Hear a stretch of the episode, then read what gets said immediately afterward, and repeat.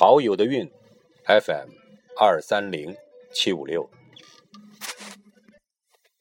在回家的路上，看见朱英先生的一首献给情人节的诗，于是又想起，原来今天是情人节。一首非常好玩的诗。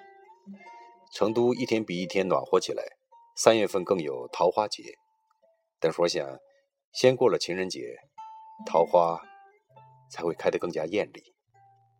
把朱英的这首诗献给。全天下所有的情人，祝你们今天玩的开心。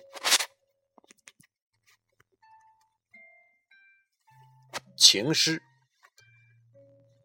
今天情人节，我模仿诗友，写首情诗送人，共十四行，相当西化。诗写好了，等着。有人笑纳。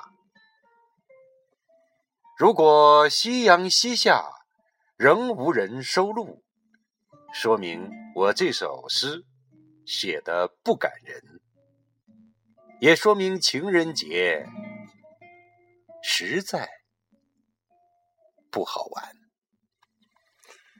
这就是四月天朱英先生今天情人节。